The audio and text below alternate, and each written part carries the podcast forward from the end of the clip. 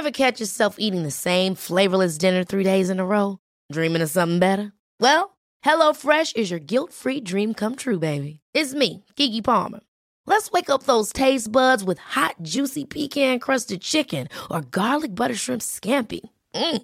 Hello Fresh. Stop dreaming of all the delicious possibilities and dig in at HelloFresh.com. Let's get this dinner party started.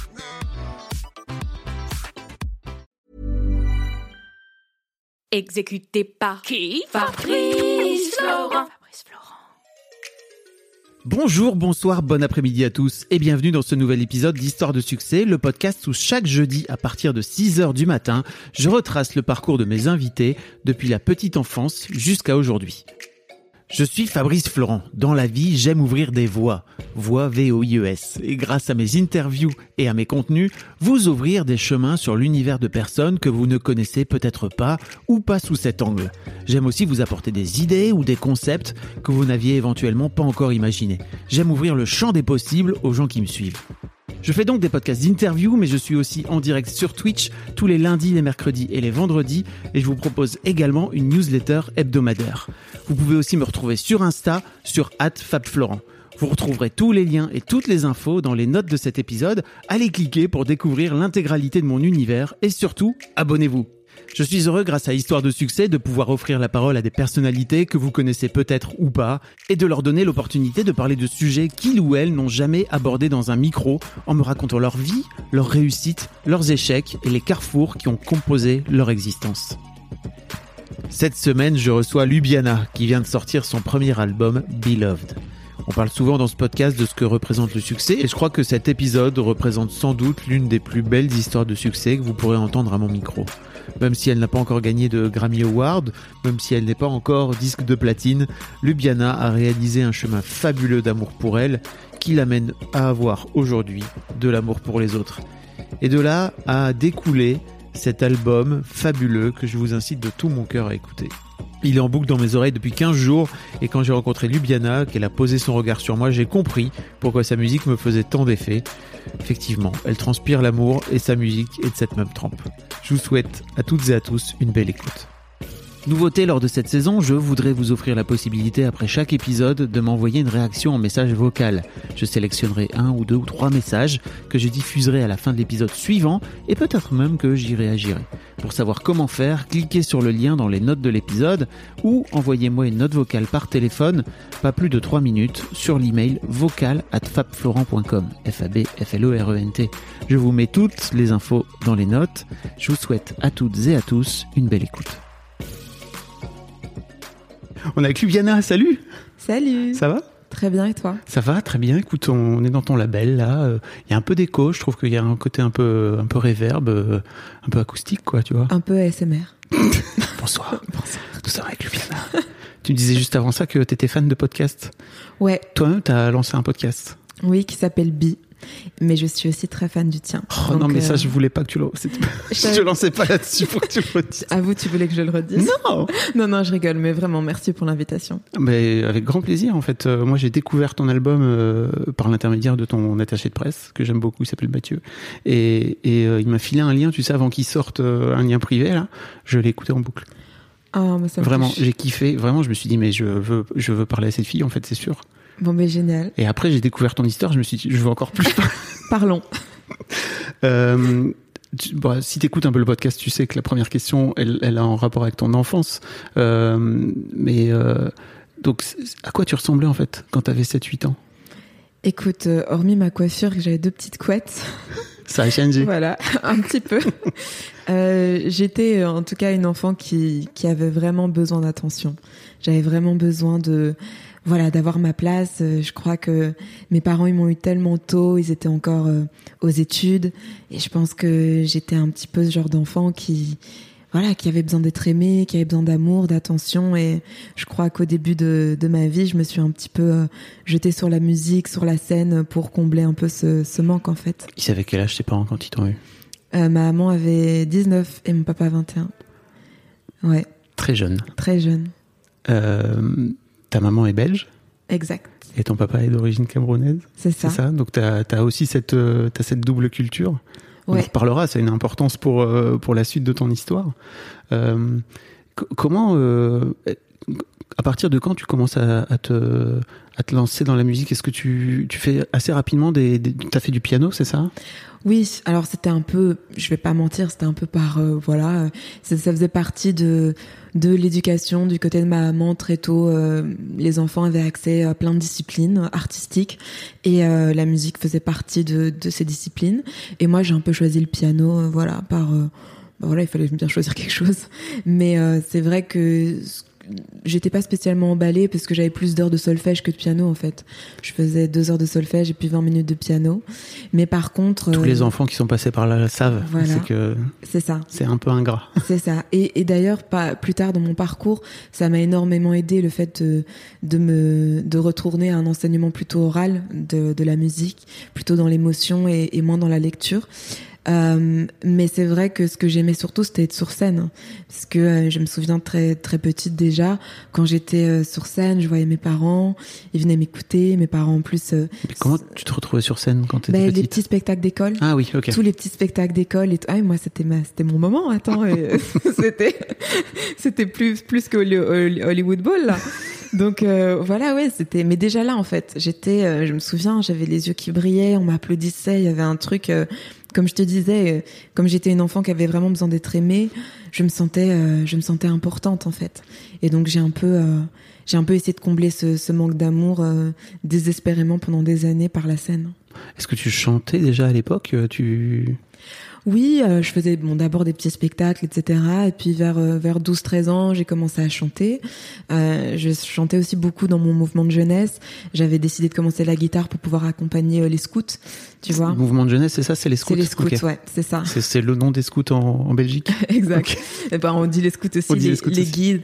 Mais euh, mais donc voilà, je, je jouais et pareil, j'avais remarqué que pendant les chants euh, des scouts, il y avait euh, il y avait des partitions pour la guitare et donc je me suis dit ben je, je veux euh, je veux être cette personne qui joue de la guitare toujours parce que j'avais besoin d'avoir ma place quoi. J'avais besoin de de me sentir indispensable et donc euh, du coup j'ai commencé la guitare et puis vers 12-13 ans je me suis dit oh, je peux chanter, je peux créer des chansons etc.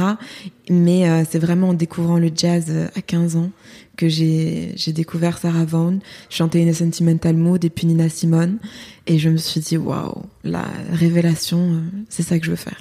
C'était, le truc. C'était ça. Comment tu t'es dit alors Ok, je, je découvre le jazz, c'est ça que j'ai envie de faire. C'est, c'est quoi l'étape d'après alors? Mais en fait, euh, je, suis passionnée par euh, par la musique, euh, par le jazz, et je me dis, j'ai l'impression d'avoir trouvé quelque chose, quoi, d'avoir trouvé une sorte de oui de de, de voilà d'oasis. Et euh, mon parcours il est vraiment parsemé de rencontres un peu un peu magiques. Et euh, elle a vraiment débuté par euh, ce- cette découverte du jazz. Et puis je prenais le tram. Et il y a une fille devant moi de mon âge plus ou moins. Tu sais parfois t'es en face de quelqu'un dans le tram et vous regardez vous Ouais. savez pas trop quoi vous dire. Et ben là on a commencé à parler. Elle m'a dit écoute faut que tu fasses un stage de jazz à tel endroit c'est génial. Et je me retrouve à faire ce stage. Et là je, je rencontre plein de gens dont, dont c'est le métier en fait ou qui font des études et c'est pas forcément des Beyoncé des Rihanna. Et je me dis donc c'est possible de, de vivre de la musique sans forcément être euh, une grande star. Et donc là ça devient très très concret et, et je rentre euh, euh, voilà à la maison très déterminée euh, peut-être un peu trop parce que je devenais tu sais ce genre de- d'enfant à l'école. J'ai pas besoin d'étu- d'étudier ça euh, je veux faire de la musique. Mais euh, mais bon en tout cas euh, voilà je- à ce moment-là c'était très très précis dans ma tête Mais donc euh, à l'époque, t'es encore à l'équivalent du lycée en France. Ouais. C'est, co- c'est comment déjà le nom en les secondaires les secondaires, voilà, c'est ça en Belgique. Euh, et t'as déjà ce truc de, ok, après euh, avoir euh, après avoir quitté le lycée, je veux faire euh, une école de musique, quoi. oui Ok. je veux je veux faire le, le conservateur supérieur c'est ça que je veux faire euh, voilà c'est très très précis Ok. Comment ça se passe la suite? Bah, la suite, elle se passe que euh, je fais euh, un examen d'entrée. Hmm. J'en fais d'ailleurs trois, dans trois écoles différentes. Ok. J'ai 17 ans. Et euh, je me dis, euh, ok, ça y est, enfin, c'est ma place. euh, depuis toujours à la maison, euh, je chante. Il y a que moi qui chante. euh, on m'aime pour ça, donc euh, évidemment, ça va bien se passer. Donc je fais un premier examen d'entrée où euh, on m'arrête au milieu de ma prestation et le, le juré me dit écoute Lubiana, euh, il lève sa main vers le ciel, il dit nous on est là et puis il la rabaisse plus bas et dit toi t'es là. Donc euh, voilà, donc je, je quitte en ayant bien compris que j'étais pas prise. Puis je fais un autre examen d'entrée dans une autre école à, à, Anvers qui est un peu plus loin et là j'ai 4 sur 20 à mon examen théorique et on me fait comprendre ça sert même à rien de, de faire de chanter en fait parce que là clairement j'ai pas le niveau. Et puis finalement, je fais euh, un autre examen en Flandre, encore à Leuven. Et là, euh, je suis prise. Mais euh, après ma première année, on me, on me conseille d'arrêter la musique. Voilà, on me fait doubler et on me dit écoute, euh, on pense pas que c'est pour toi, donc faudrait peut-être que tu penses à, à faire autre chose et à garder la musique sur le côté. Mais sur quoi tu pêchais en fait alors particulièrement? La théorie, beaucoup, la, la, la, technique bah tu sais, euh, t'as 17 ans, donc évidemment, moi j'avais fait du solfège, mais du solfège classique, mais le jazz c'est encore différent, t'as des tensions, t'as d'autres accords, donc il y a plein de choses que je comprends pas, que je connais pas. Ah, c'était une école de jazz pour le coup. C'était une école de chant jazz, okay. de chant jazz. Et donc il y avait plein de choses pour lesquelles, euh, voilà, j'avais pas, j'avais pas le niveau, mais j'avais une envie, j'avais un amour pour la musique, et puis aussi évidemment, bah euh, j'ai 17 ans, je me rends compte que j'ai un cours à 10 heures, un autre à 15 heures, et puis un à 19 heures bah moi entre temps je fais je sais pas moi je, je me balade en fait je je comprends pas que le fait d'avoir autant d'heures de libre c'est pour travailler en fait. Le fait de me discipliner de vraiment être dans la rigueur c'est encore très abstrait pour moi puisque avant je faisais de la musique après l'école quand j'en avais envie euh, dans ma chambre mais c'était pas c'était pas devenu une sorte de, de, rigueur une sorte de chose aussi précise. Et donc euh, là euh, je me prends une grosse claque vraiment à la fin de ma première année et je comprends que si je veux vraiment faire de la musique il faut faut que je m'accroche faut, et il faut que tu travailles, il faut que tu en fasses un truc qui soit plus un hobby en fait. Parce que j'ai un peu l'impression que jusque-là tu le voyais comme ça.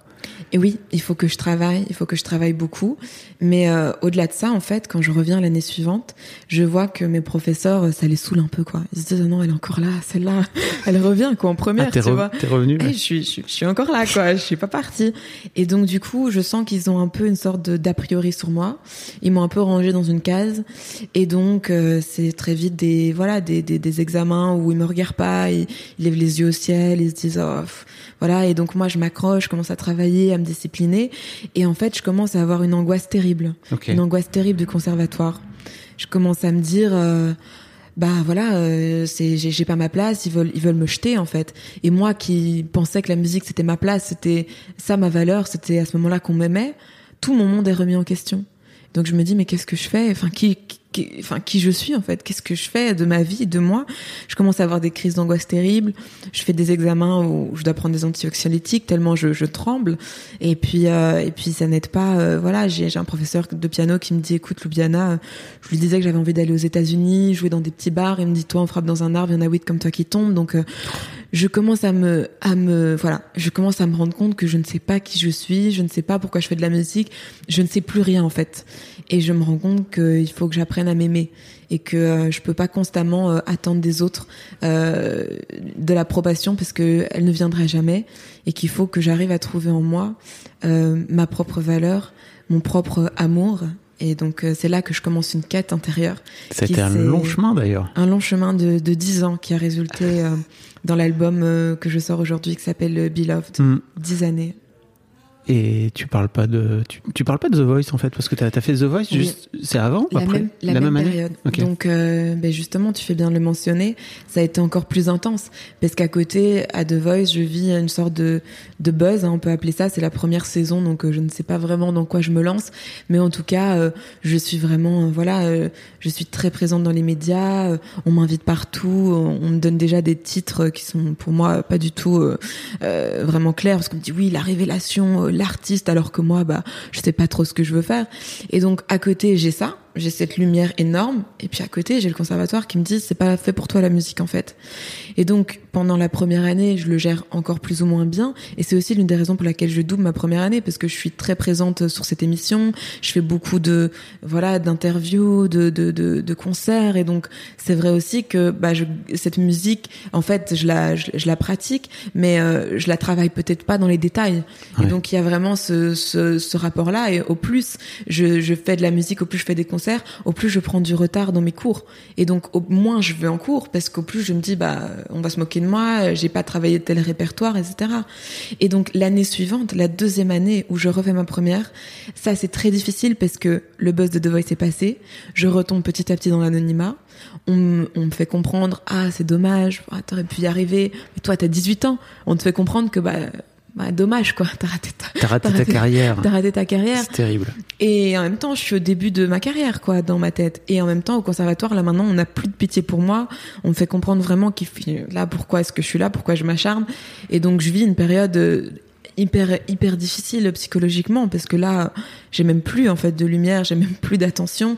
Et puis euh, et puis aussi il faut pas oublier que je ne m'aime toujours pas. Donc euh, je suis toujours pas bien dans ma peau, je suis toujours pleine d'angoisse, j'ai une carapace énorme parce que j'ai peur en fait qu'on qu'on découvre qui je suis, j'ai peur qu'on qu'on me perce à jour et donc par peur d'être rejetée parce que j'ai voilà une énorme peur de l'abandon, du rejet qui est aussi lié à mon enfance. Je voilà, je, mets une énorme carapace et je deviens très euh, très distante parfois avec les gens euh, parce que j'ai peur, j'ai peur en fait. On va parler de l'abandon et du rejet, mais sans doute c'est en rapport avec avec euh, justement cette, euh, cette envie pour toi d'aller vers la lumière. Euh, mais j'en profite pour citer deux épisodes. J'ai interviewé Erika Fleury, qui a fait partie de Popstar, donc qui était aussi une mm. grosse émission, et qui raconte dans son épisode qu'elle s'est retrouvée du jour au lendemain sous les lumières, un peu contre son gré, parce qu'elle y allait comme ça. Et puis elle s'est mm. retrouvée un peu... Bah, jetée du jour au lendemain par le système. Et il y a Irma aussi qui a qui avait fait un buzz énorme à l'époque grâce à YouTube et, euh, et, à, et, à, Internet, et qui elle aussi s'est retrouvée dans une machine qui l'a un peu lavé et qui a fini par euh, faire un burn-out, etc. Donc je, je j'aime bien faire de, la promo entre mes épisodes, donc j'en profite. Je trouve en plus que ça marche un peu avec toi. Quand tu dis que t'avais une grosse peur d'abandon et du rejet. J'ai un peu l'impression qu'il vient de ton enfance. Tu peux, si tu veux, tu peux nous en parler mm. aussi. Mais tu te mets aussi toi dans des circonstances qui vont t'amener là, en fait, tu vois, mm. à te faire euh, envoyer bouler. J'ai un peu l'impression. Mais en fait, vu qu'au début mon rapport à la musique, il a été euh, très positif puisque j'étais, voilà, on venait, on venait me regarder sur scène, on m'applaudissait. Pour moi, il n'y avait pas de risque. J'allais tout le temps être aimée, j'allais tout le temps recevoir ça. Ma peur de l'abandon et du rejet, elle vient aussi du fait que mes parents m'ont eu très tôt. Et donc, du coup, j'ai été très souvent en garderie. J'étais la dernière euh, enfant qu'on venait chercher. J'étais souvent chez mes grands-parents. Il se fait que mes parents m'ont eu jeune. Donc, ma amie, en fait, elle a eu un enfant euh, qui a un an de moins que moi. Donc, euh, j'étais même, même chez ma amie, j'étais ah avec mon oncle. donc, dont on, on, prenait tout autant, autant soin, voire plus, parce qu'il était un peu plus jeune que moi. Donc, j'avais tout le temps cette impression d'être, voilà, mis un peu de, côté. Après, j'adore mes parents et, ça, ça fait partie aussi de mon, parcours d'apprendre à pardonner. Et pour s'aimer, il faut pardonner à soi-même et puis euh, à ses parents qui, qui ont fait ce qu'ils pouvaient avec euh, ce qu'ils avaient. Mais c'est vrai que souvent, ils oubliaient de venir me chercher, par exemple. C'était très, voilà, ils finissaient tard les études ou, ou le, travail. Donc, euh, c'était très récurrent, en fait, qu'on m'oublie ou, ou que, voilà, on, voilà. Donc, c'était des choses qui ont été très présentes. Et justement, sur scène, j'avais, il y avait un peu mon ego aussi qui, qui était euh, nourri. Ready to pop the question? The jewelers at BlueNile.com have got sparkle down to a science with beautiful lab-grown diamonds worthy of your most brilliant moments. Their lab-grown diamonds are independently graded and guaranteed identical to natural diamonds, and they're ready to ship to your door. Go to Bluenile.com and use promo code LISTEN to get $50 off your purchase of $500 or more. That's code LISTEN at Bluenile.com for $50 off. Bluenile.com code LISTEN.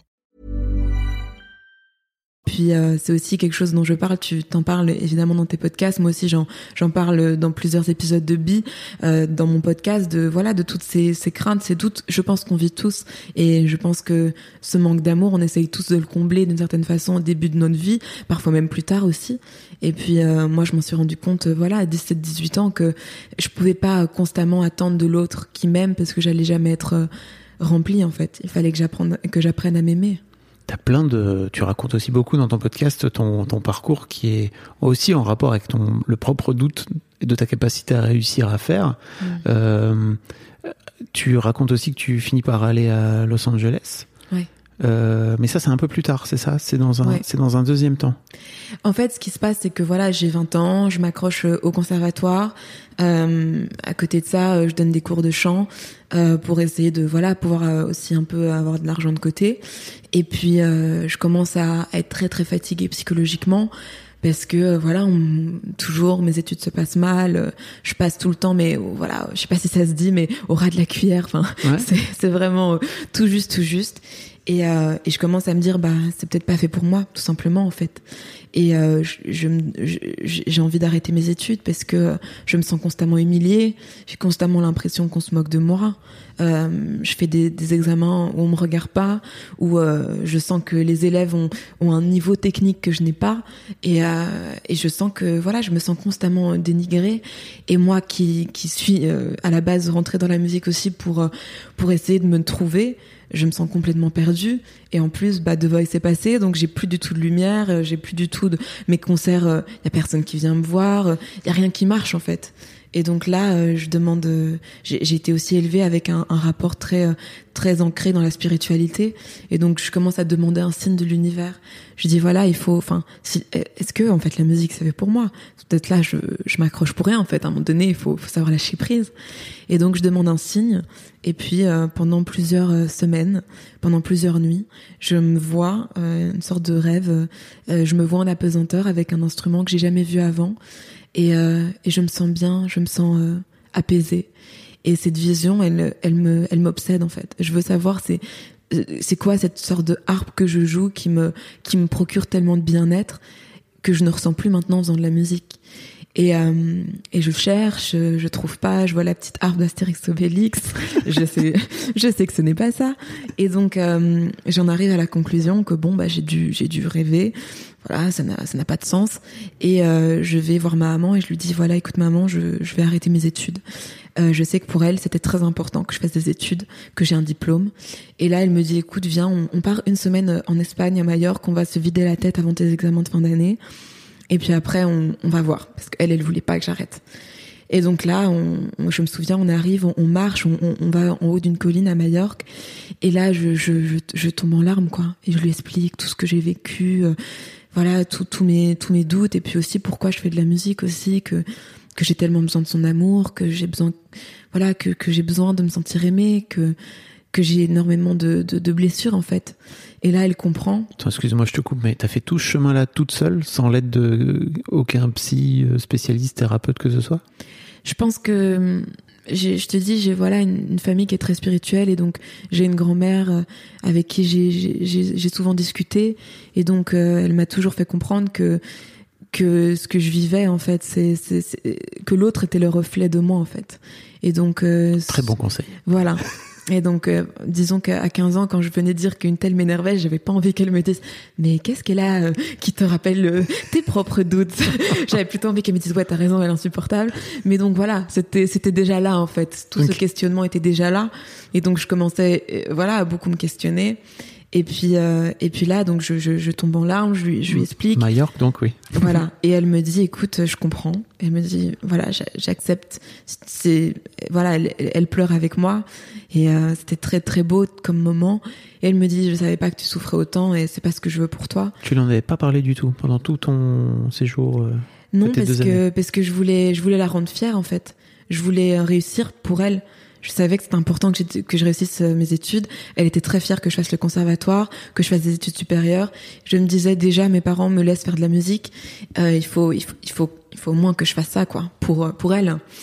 Et euh, C'est quand même mieux de faire les choses pour soi dans la vie, mais bon. oui, mais euh, je me disais, je fais de la chemin. musique pour moi.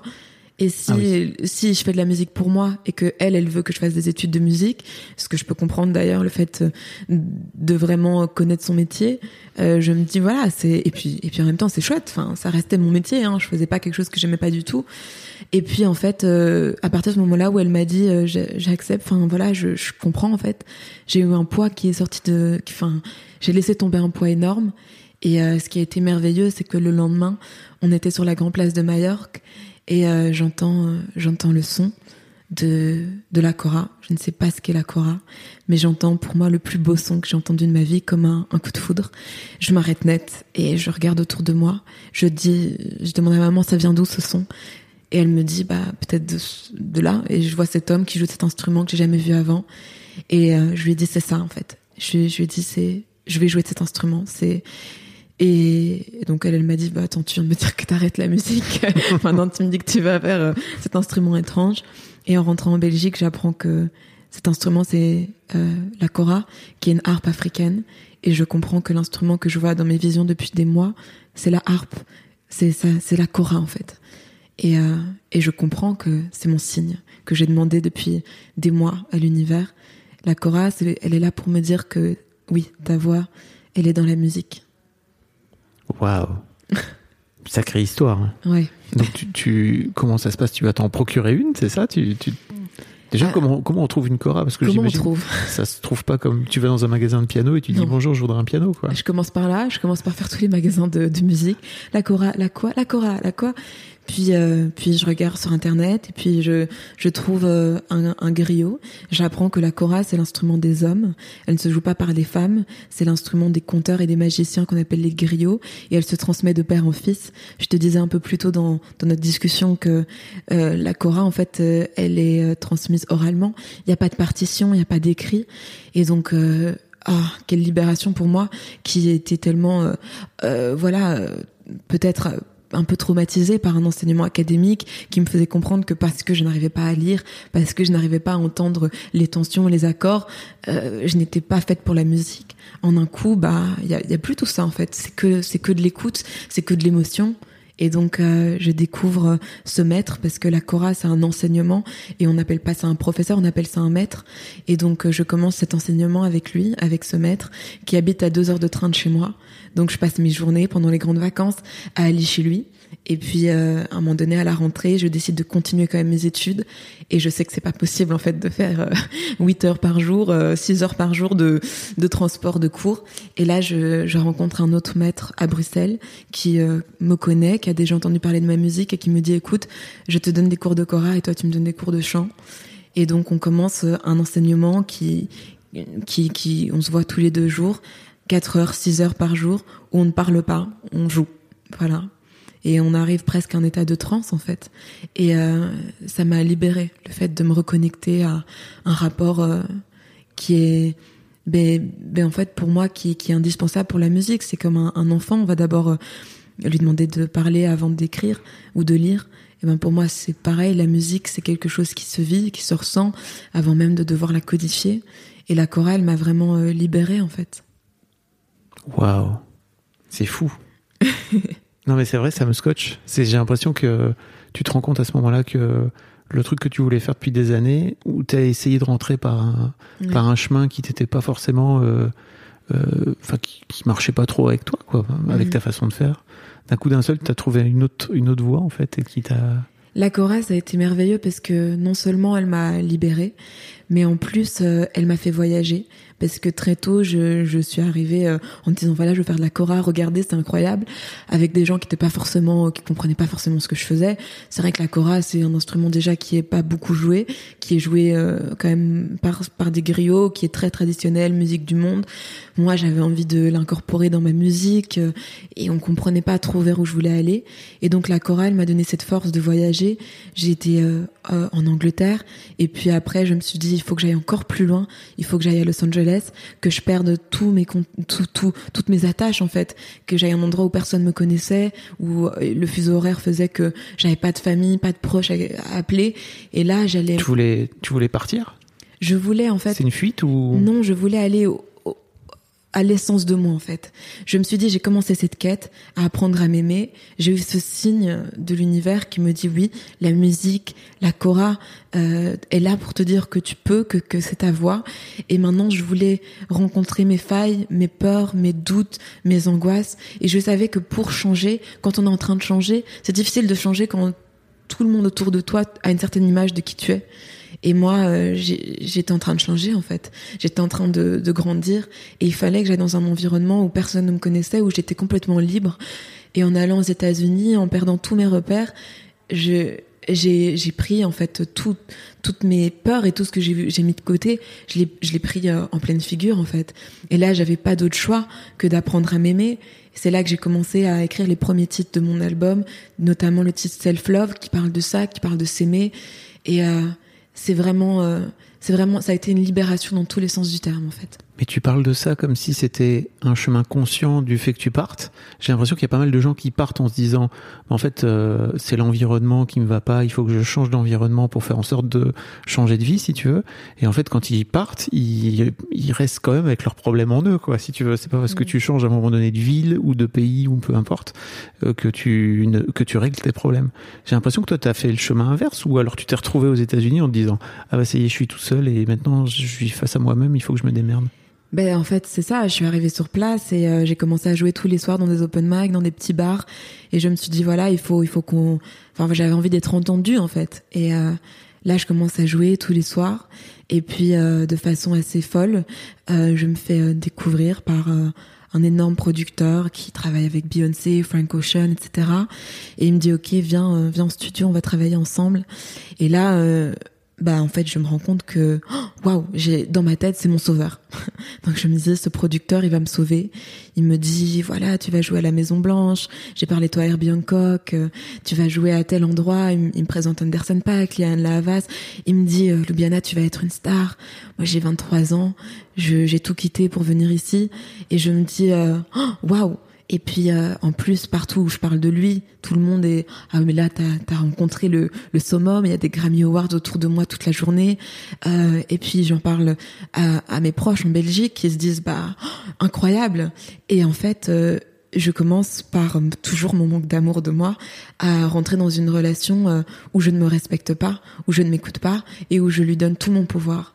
Et donc cette personne qui qui euh, qui en fait euh, qui n'y peut rien, je lui ai donné hein, la permission, commence à à prendre possession en fait de qui je suis, de ma musique et cette personne ne veut pas entendre parler de mon héritage africain, de ma culture, euh, de ma de ma double culture, de mes influences pop européennes, de mes influences africaines.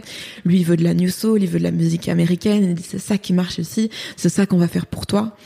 Et je me souviens très bien à un moment donné me dire il y a quelque chose qui va pas en fait. Je sens que ça va pas. Mais partout où j'en parle, on me dit mais t'es folle. Enfin non, on me hmm. dit ah mais Lubiana, euh, arrête. Enfin là, euh, t'exagères t'es avec le plus grand producteur des États-Unis, euh, tu vas pas te plaindre quoi. Enfin, c'est bon, là, euh, il sait ce qu'il fait. Et moi, je sens qu'il y a quelque chose qui va pas. Je rentre de cette session, je suis épuisée, je suis fatiguée, je me sens mal. Et je me souviens à un moment donné, euh, pour moi, c'est encore un, un, signe assez assez fou, c'est que je me dis, le jour où je travaillerai avec le producteur de Liane Lavas, ça, ça sera vraiment bien. Et à ce moment-là, il me dit, ah oui, d'ailleurs, je travaille avec Liane Lavas, je vais te faire écouter la prod. Et là, je me dis, bon, là, ça veut dire que ce son que je cherche, il y a que moi qui peux le trouver en fait. Et donc je commence à comprendre que je ne peux pas en fait attendre de l'autre qui réponde à ce que moi je veux pour ma vie. Il y a que moi qui sais. Et peu importe le statut, la notoriété, la célébrité, peu importe ce qu'on nous fait miroiter, si c'est pas en adéquation avec moi, si je sens que c'est pas juste pour moi, ce n'est pas ma vérité, ce n'est pas ça. Et donc après euh, ce, ces, ces, sessions et ces sessions, il me dit voilà, je vais te signer. Là, tout le monde, tout mon entourage, incroyable. Tu vas vivre aux États-Unis, tu vas signer avec euh, l'un des plus grands euh, producteurs. Et là, je, je me dis euh, oui, c'est c'est fou. et je, je me dis mais il faudrait peut-être quand même que j'ai un, un avocat quand même pour discuter. C'est toujours mieux. C'est toujours mieux. Mais moi, j'ai pas d'argent, j'ai pas les moyens de me payer un avocat. Et, euh, et ce producteur, il me dit, mais non, c'est bon, t'inquiète, euh, t'as pas besoin d'avocat. Et il se fait que dans mes nombreux open mic, j'ai rencontré Gary, qui est un avocat pour euh, pour les dans, le secteur artistique, qui travaille à Beverly Hills, qui a été touché par mon histoire, qui est un batteur et qui chante un peu dans des bars le soir pour se faire plaisir. Il me dit écoute, je vais te représenter, je connais très bien ton producteur, euh, envoie-moi ton contrat et puis euh, je serai payé après, une fois que tu auras signé ce contrat. Et donc là, il commence à avoir une question de ah mais quoi, tu discutes notre contrat? Enfin non, enfin qu'est-ce qui se passe?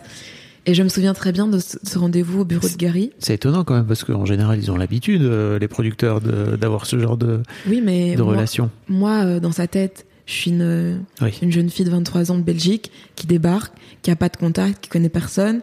Donc évidemment que je vais signer en fait. Parce que je lui ai fait comprendre que c'était ma priorité.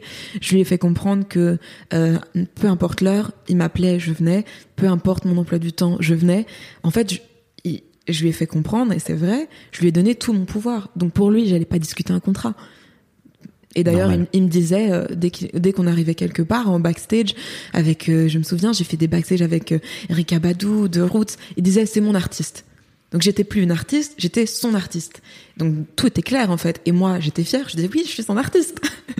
tu vois, j'étais dans un truc. euh, et euh, et je me souviens. euh, euh, Gary me fait venir dans, dans son bureau, du coup mon avocat il me dit écoute Lubiana, je vais pas te mentir, c'est un mauvais contrat. J'ai essayé de discuter avec eux, ils veulent rien entendre. Il m'a dit écoute, soit tu signes ce contrat, mais je vais te faire un parallèle. Il m'a dit c'est comme un mariage. Soit tu te dis je me marie avec cette personne parce que je trouverai jamais quelqu'un de mieux et je préfère être avec cette personne que d'être seule. Soit tu te dis je sais pas ce que demain me réserve, mais je connais ma valeur et je sais que je mérite d'être aimée pour qui je suis.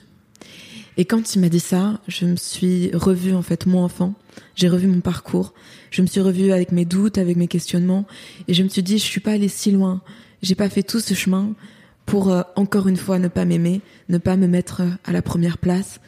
Et là, je pense que c'est à ce moment-là que j'ai fait l'acte, le plus bel acte d'amour et le premier acte d'amour que j'ai fait envers moi-même. Je me suis choisi moi en fait. Et là, j'ai dit non, je je vais pas signer ce contrat. Ouah, mais t'as quand même euh, le producteur de Frank Ocean ou Ouais. qui te tend les bras et Mais je me dis euh, non en fait. Je c'est aussi évident que ça pour toi. C'est-à-dire qu'il n'y a pas de, tu te dis pas, ok, je vais réfléchir euh, 24 heures. Il y a un truc qui vient de toi qui est évident. En fait, ce que je me dis, c'est pas je dis non au contrat, c'est je dis non au contrat tel quel. Je dis je n'ai pas signé un contrat si moi-même je ne je ne me sens pas respectée et pas aimée. Et je pense que ça c'est quelque chose qui m'a évidemment qui l'a choqué. Lui il s'est dit bah en fait non, ça c'est ça ou c'est rien. Ça a été dur évidemment parce que tu te retrouves euh, sans rien. Tu, tu en un coup tu as l'impression que ton rêve il est là quoi à, à portée de main et puis en un coup il, il part. Mais euh, ce que j'ai appris, c'est que peu importe le, le titre, peu importe la notoriété, on est tous des êtres humains et on a tous la même valeur. Il n'y a pas quelqu'un qui a plus de valeur qu'un autre. Et aujourd'hui, j'ai vraiment appris ça dans mon parcours. C'est pas parce que quelqu'un est plus célèbre, a plus euh, de de- d'argent, ou peu importe, ou un titre plus grand, que cette personne a plus de valeur que toi. Ma valeur, elle est la même que la tienne. Et elle est la même que euh, Beyoncé, si tu veux. Je veux dire, je suis un être humain, je mérite le respect, je mérite d'être aimé, et je ne vais pas me diminuer, me négliger sous prétexte que telle personne a plus de valeur que moi. Parce que en fait, c'est pas vrai. On a tous une vie et on a tous cette force merveilleuse qui est de donner et de partager de l'amour. Et donc, à partir de ce moment-là, j'ai commencé à m'aimer et j'ai commencé à me dire, en fait, je mérite le mieux et le meilleur pour ma vie. Et peu importe le temps que ça prendra, je réussirai à réaliser mon rêve. C'est ton déclic, ça? C'est ce moment où tu te dis euh, de la petite fille qui se sent abandonnée et rejetée, qui se fait rejeter d'ailleurs bah, pendant tout son parcours jusqu'à cette, euh, ce- ce- cette discussion là avec ton avocat. Euh, T'as la sensation aujourd'hui que c'est ton déclic ou t'as- c'est venu petit à petit? C'est venu progressivement. Ouais. C'est vraiment venu progressivement et ça a été un vrai voyage. Et c'est aussi, euh, c'est comme ça que je vois la musique, que je vois mon album. C'est vraiment une quête en fait de soi. Et ça a été une quête de dix années où j'ai appris en fait euh, à travers mes rencontres, à travers mes échanges, j'ai appris à m'aimer. J'ai appris aussi à changer mon rapport à la musique. Pendant longtemps, je faisais de la musique pour être aimée et aujourd'hui, je fais de la musique pour donner. Pendant longtemps, je me disais qu'est-ce que y gagner? Je me souviens un jour, j'avais un rendez-vous et euh, je disais à un ami, je disais mais pourquoi je vais à ce rendez-vous? Qu'est-ce que j'ai à gagner moi? Et il m'a dit mais Luliana, tu peux pas vivre ta vie en te demandant ce que tu as à gagner. Pense à ce que tu peux donner. Et aujourd'hui, j'ai vraiment changé ma notion de de prendre à donner et à être dans un, un- une envie de service. Aujourd'hui, ma musique, c'est comme ça que je la vois, c'est quelque chose que je donne, que je partage et on prend ou on prend pas. Mais je pense que le sens de la vie, en fait, il est là, il est dans le service, dans le partage d'énergie et on a tous, que ce soit ici dans notre entretien en podcast, que ce soit avec nos enfants, que ce soit avec euh, la personne qu'on croise dans la rue, que ce soit avec nos frères et sœurs, avec nos parents. En fait, on a tous cette capacité merveilleuse de donner. Et aujourd'hui, j'ai vraiment fait ce choix de donner de l'amour en fait. Et cet amour, j'ai appris à le trouver d'abord en moi pour pouvoir le donner. Il est passé aussi par une reconnexion à, à mon métissage, à mes racines. En rentrant des États-Unis, j'ai euh, décidé d'aller au Cameroun. Ça faisait dix ans que j'y avais plus été, d'aller sur la terre de mes ancêtres, d'aller voir mes grands-parents, d'aller sur ma tribu, parce que je viens d'une tribu Bamileke, de parler à mes ancêtres en un coup, en fait, en, faisant tous ces voyages. Bamileke, c'est, pardon. Bamileke, oui, c'est vrai que je te dis ça comme si, ben oui, Bamileke, évidemment, tu connais, toi-même tu sais. Mais euh, donc en fait, je je je suis, euh, mon papa est camerounais et je viens d'une lignée à l'ouest du Cameroun qui s'appelle les Bamileke, qui est une tribu. Et euh, plus précisément, je viens d'une d'une lignée qui s'appelle les Tiosanga, qui sont des magiciens et des sages et qui lisaient l'avenir. En fait, on dit, ça va faire un peu mystique, mais dans les euh, dans les dans les grosses euh, dans les euh, tarentules, les grosses araignées. Ils tournaient le, les araignées. Désolée pour les gens qui sont arachnophobes. Du coup, je vais vite faire une petite parenthèse, mais du coup, en fait, ils lisaient l'avenir et ils allaient voir le, le roi du village qui s'appelait Nono et ils prédisaient l'avenir et tout ce qui allait se passer. Et le roi du village aimait tellement ma famille qu'il il, il leur a donné une partie, une terre en fait dans dans mon village qui s'appelle Bangwa. Et mes grands-parents m'ont donné en fait le nom de mes J'ai un nom très long qui s'appelle Lubiana Kwamu Kepauchucho Nono. Je porte notamment le nom de, du roi en fait de, de mon village. Et pendant longtemps, je, je reniais mon métissage en fait. Je voulais pas en entendre parler. J'étais née en Europe, j'étais européenne. Et donc euh, moi, euh, je voulais pas, ça m'intéressait pas en fait de savoir euh, qu'est-ce qui se passait dans ma tribu ou quoi que ce soit. Et donc pour apprendre à m'aimer, j'ai dû aussi apprendre à embrasser toutes les, les parties de moi en fait, mon métissage et en être fière. T'as eu un déclic aussi par rapport à justement cette envie de retourner vers tes racines? Oui, euh, et ça s'est aussi passé avec euh, avec euh, la kora, parce que la kora c'est justement un instrument qui est lié à, à la tradition, elle plutôt d'Afrique de l'Ouest, de ses griots, de ses conteurs, et qui qui est un instrument mystique, magique. On, on raconte que euh, l'une des légendes dit que la kora c'était l'instrument d'une femme génie et qu'un jour un, guerrier parti chasser qui s'appelle Sundiata Keita a entendu le son de la kora dans les grottes d'Afrique, en est tombé amoureux, a dérobé l'instrument et l'a ramené au village. Et euh, comme en Afrique on est par caste, euh, tout le monde ne peut pas faire de la musique, seuls les griots peuvent en faire. Lui il était de la caste des nobles du coup, puisque c'était c'était un guerrier mais aussi un, roi. Il a donné la kora à cet homme, il lui a dit tu vas tu vas en jouer pour moi, pour tout notre peuple et tu vas la transmettre. Et j'ai trouvé ça tellement beau, tellement fascinant que je me suis dit, mais en fait, moi aussi, j'ai envie de me reconnecter à ma culture. Moi aussi, j'ai envie de me reconnecter à mon histoire moi aussi j'ai envie de me reconnecter au monde en fait. Et l'une des choses que j'ai apprises à travers mes voyages, c'est qu'on est tous issus du métissage. Bien sûr, je suis sensible à ma culture camerounaise, à ma culture belge, mais je me considère comme un enfant du monde et euh, je suis passionnée et, j'ai un amour pour l'autre, euh, pour aller vers l'autre. Et je me rends compte que parfois c'est plus facile d'accepter l'autre quand il est loin de nous, quand il vit euh, très loin et qu'il a une croyance très lointaine. On se dit oui, oui, bien sûr, tu crois en ça, oui, c'est très bien. Mais Qu'en est-il de l'autre qui est à côté de nous et qui a un avis divergent sur un sujet qui euh, qui nous tient à cœur?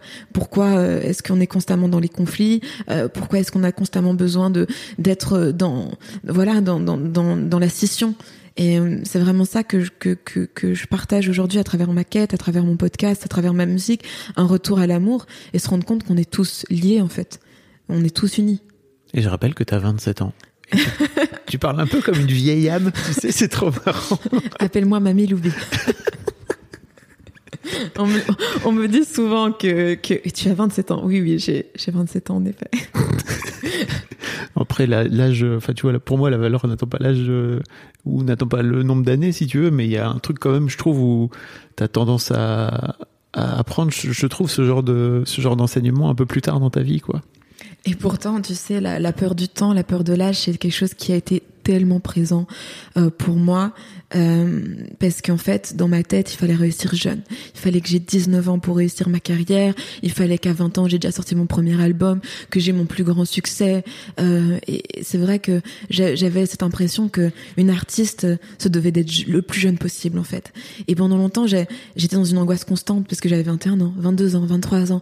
Et j'étais toujours pas là en fait. J'étais toujours pas là où je voulais être. J'étais toujours pas à cet objectif. Et aujourd'hui je suis tellement fière de mon âge. Pourquoi Pas que euh, j'ai 27 ans, ou parce que oui, c'est jeune, mais je suis fière de mon âge parce que ça m'a mis 10 ans. Et j'ai envie de, de, dire aux gens qui, qui nous écoutent aujourd'hui, croyez en vos rêves, peu importe le temps que ça met, peu, peu importe votre âge. 27 ans, c'est peut-être jeune, mais dans le milieu de la musique, c'est peut-être pas forcément le plus jeune. C'est souvent l'âge où on meurt d'ailleurs, hein, 27 ans. non, s'il te plaît, ne parle pas de, de ça. quand même. Mais, euh, mais disons que c'est aujourd'hui, ces dix années, en fait, j'en suis fière. Aujourd'hui, on est dans une, dans une image peut-être où tout doit venir vite, où on doit très vite avoir du succès, on doit très vite réussir, on doit très vite euh, avoir la, voilà, arriver à un certain but. Moi, j'ai envie de célébrer aussi le temps. J'ai envie de célébrer le trajet, le chemin. C'est pas tant d'être au, au, sommet qui compte, c'est de profiter de chaque, chacune de nos étapes, en fait te disais ça par rapport aux 27 ans, c'est qu'il y a plein d'artistes célèbres qui sont oui, je sais. foutus en l'air à 27 ans, mais ils étaient, je, je, j'ai la sensation qu'ils étaient dans un mal-être euh, terrible par rapport à leur succès et, et que toi, tu as choisi une autre voie en fait. Tu as choisi de te choisir toi en fait plutôt que d'aller vers vers le succès en tout cas euh, euh, qui te tend les bras qui te tendait les bras à Los Angeles un peu oui et, et, c'est ça de, je dis souvent la, la, lumière elle elle ne fait que mettre en avant ce qu'on essaye de cacher donc euh, je suis en fait heureuse d'arriver aujourd'hui avec mon premier album parce que peut-être que si ça m'était arrivé à 17 ans, j'aurais j'aurais et que ça, avait duré, j'aurais complètement mal tourné parce que parce que je pense que euh, ce qui est le plus important dans la vie, c'est de s'aimer, de se choisir, de se respecter. Et le succès et, pourtant on l'a tellement entendu et pourtant on l'oublie tellement et encore moins. Parfois je me dis oh, j'aimerais euh, avoir euh, le plus grand disque d'or, j'aimerais avoir la plus grande tournée sold out. Et bien sûr on a tous des rêves qui, qui, qui, qui sont parfois justement qui, qui sont liés au fait d'avoir un certain type de mmh. succès. Mais je pense que ce qu'on ce qu'on cherche tous, le vrai bonheur, c'est pas dans le succès qui se trouve, c'est en soi. La vraie plénitude, quelque chose qui qui dure, c'est dans l'instant présent qu'on le trouve. Et, et ça, aujourd'hui, c'est c'est pour moi là le vrai but de ma vie, c'est d'arriver à être dans un état d'esprit où je suis euh, en paix complètement avec moi-même et je suis en paix du coup avec les autres. Et donc, tu as sorti un premier EP, c'est ça, après ça? Ouais. Où tu as commencé à y mettre ta musique à toi et... Ouais. Exactement, je suis rentrée euh, en Belgique après euh, cette cette euh, cet album enfin du coup pas cet album mais ce contrat hein, du coup qui n'a qui n'a pas eu lieu très dur parce que du coup tout le monde me dit ah bah ok bah au moins t'aurais essayé quoi. Enfin là qu'est-ce que qu'est-ce que qu'est-ce que t'auras pas fait quoi. Tu vois à un moment donné t'as été euh, t'as été en Angleterre t'as été aux États-Unis euh, t'as t'as t'as écumé tous les open mic. Enfin à un moment donné euh, je veux dire si là ça marche pas ça marche pas quoi. Mais moi entre temps je je n'en démords pas. Je je sais que c'est c'est ma voix. Je sais je j'ai eu les signes. J'ai eu assez de signes pour savoir que c'est ma voix intérieure me dit que la musique est faite pour moi et donc je décide de de, de repartir aux États-Unis euh, je fais un petit passage express à Paris, je fais un petit concert et je décide de faire un ou deux open mic euh, vite fait. Euh, mais j'y prends, j'y prends pas attention. Je fais juste vite une petite semaine. Et puis je repars aux États-Unis, mais là avec euh, mon EP dans ma tête. J'ai tout euh, enregistré à la maison, j'ai fait mes voix avec euh, en me disant cette fois-ci je vais faire appel à un ingénieur son, pas un producteur mais un ingénieur son qui va enregistrer ma musique exactement comme je la veux, exactement comme je l'entends. Je veux plus de producteurs qui me disent c'est ça qu'il faut que tu fasses parce que c'est ça qui marche nanana. Il faut que tu te transformes en Beyoncé quoi. exactement. Même si j'adore euh, Queen Bee évidemment. Bien sûr. Mais je veux dire en tout cas maintenant je, je veux mon son, je veux créer mon son et mon son devient de plus en plus précis. Et donc je vais aux J'enregistre mon EP, j'économise, je, donne des cours de chant, je fais des petits stages et euh, j'enregistre cette EP euh, toute seule, très précisément. Et euh, je, vois passer sur Facebook, oui bonjour, nous sommes le label, nanana, nous aimerons te, rencontrer.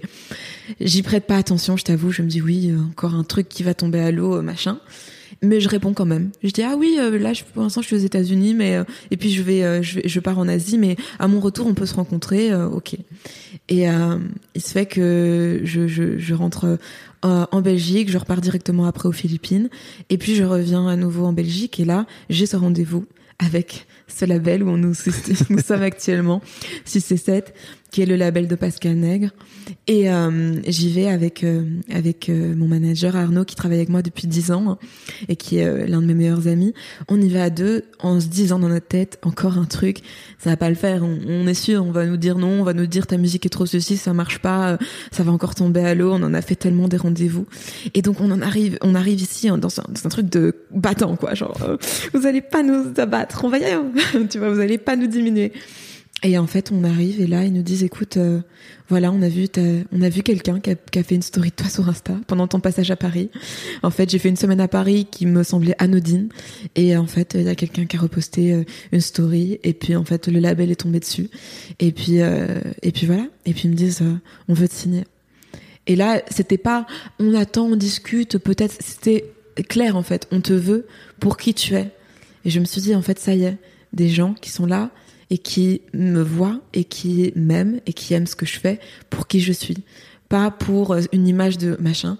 Et à ce moment-là, euh, j'ai tout laissé tomber, quoi. J'ai laissé tomber toutes les armures, tous toutes mes peurs, et j'ai dit, moi aussi, je, j'ai envie de faire cette aventure avec vous et j'ai envie de vous donner ma confiance et ça va dans les deux sens. Et c'est à ce moment-là que j'ai sorti euh, que j'ai signé que j'ai sorti euh, quelques temps plus tard mon premier EP euh, du coup l'année passée. Et aujourd'hui mon premier album. Et ce qui est assez fou c'est qu'il sort en septembre 2021 exactement dix ans après mon passage à The Voice puisque j'ai fait The Voice en septembre 2011 dix ans. Il fallait le temps. Oui. En plus cet album s'appelle Beloved donc c'est marrant parce que ça parle d'amour de. Enfin, donc ce fameux titre dont tu parlais un peu plus tôt, euh, qui s'appelle Self Love aussi, où tu parles donc beaucoup d'amour dedans.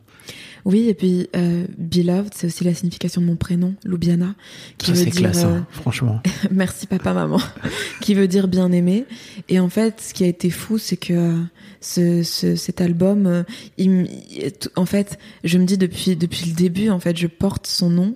Euh, il est là, en fait. Il m'aura fallu apprendre à m'aimer et me rendre compte qu'en fait, je suis aimée, euh, je suis bien aimée, beloved, comme on le prononce en anglais, bien aimée, mais j'aime bien le prononcer beloved parce que ça sonne plutôt comme soit amour. Et c'est ce que ces dix années de quête m'ont apprise, c'est que le plus important dans la vie, c'était l'amour.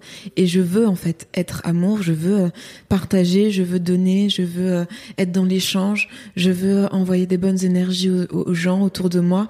Pour moi, c'est ça le but de ma vie. Et je pense que c'est ça le vrai but de toutes nos vies en fait.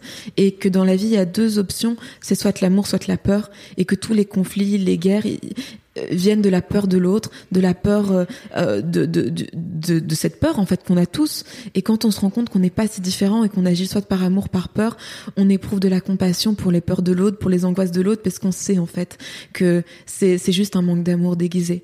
Et à partir de ce moment-là, on va vers l'autre. Et moi, j'ai appris en fait en voyant tout mon cheminement, j'ai appris à pardonner. Je me suis pardonnée à moi-même pour toutes les fois où j'étais difficile envers moi, mais j'ai aussi pardonné à mes proches, à mes parents je me suis rendu compte que ils ont fait de leur mieux et que les fois où peut-être ils m'ont blessé, c'était leur propre manque d'amour, ce qu'ils n'ont peut-être pas eu eux pendant pendant leur enfance.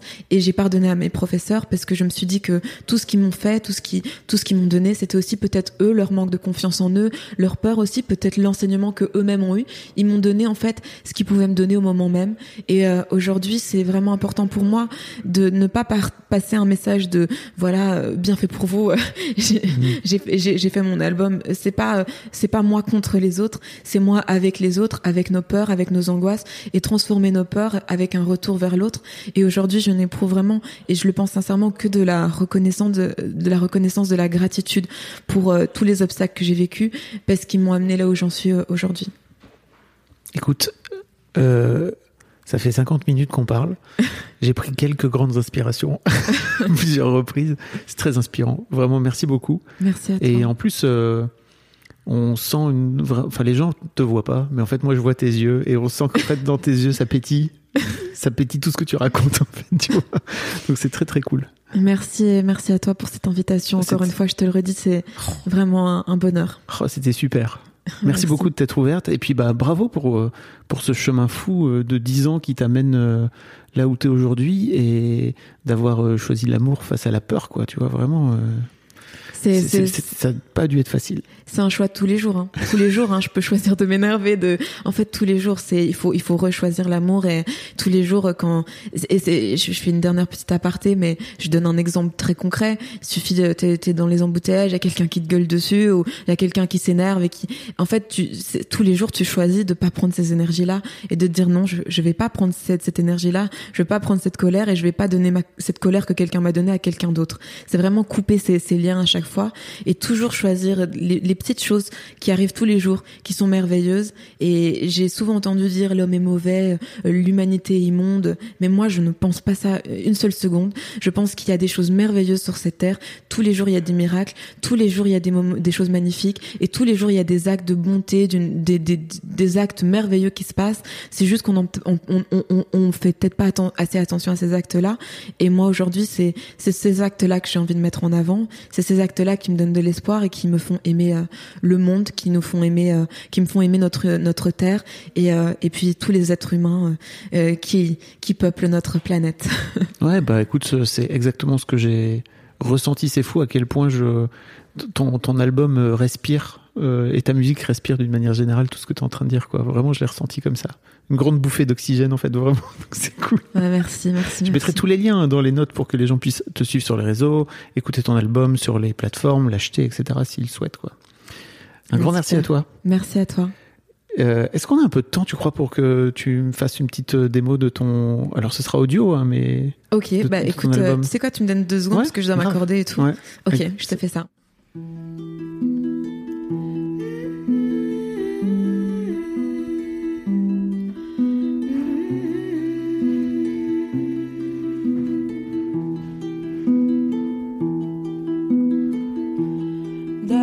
Said that I should love myself,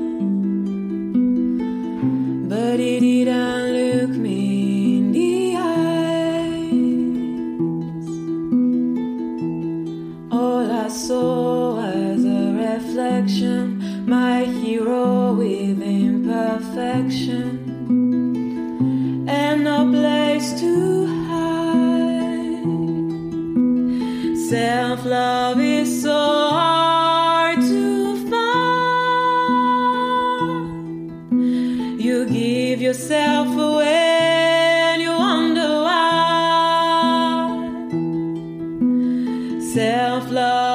so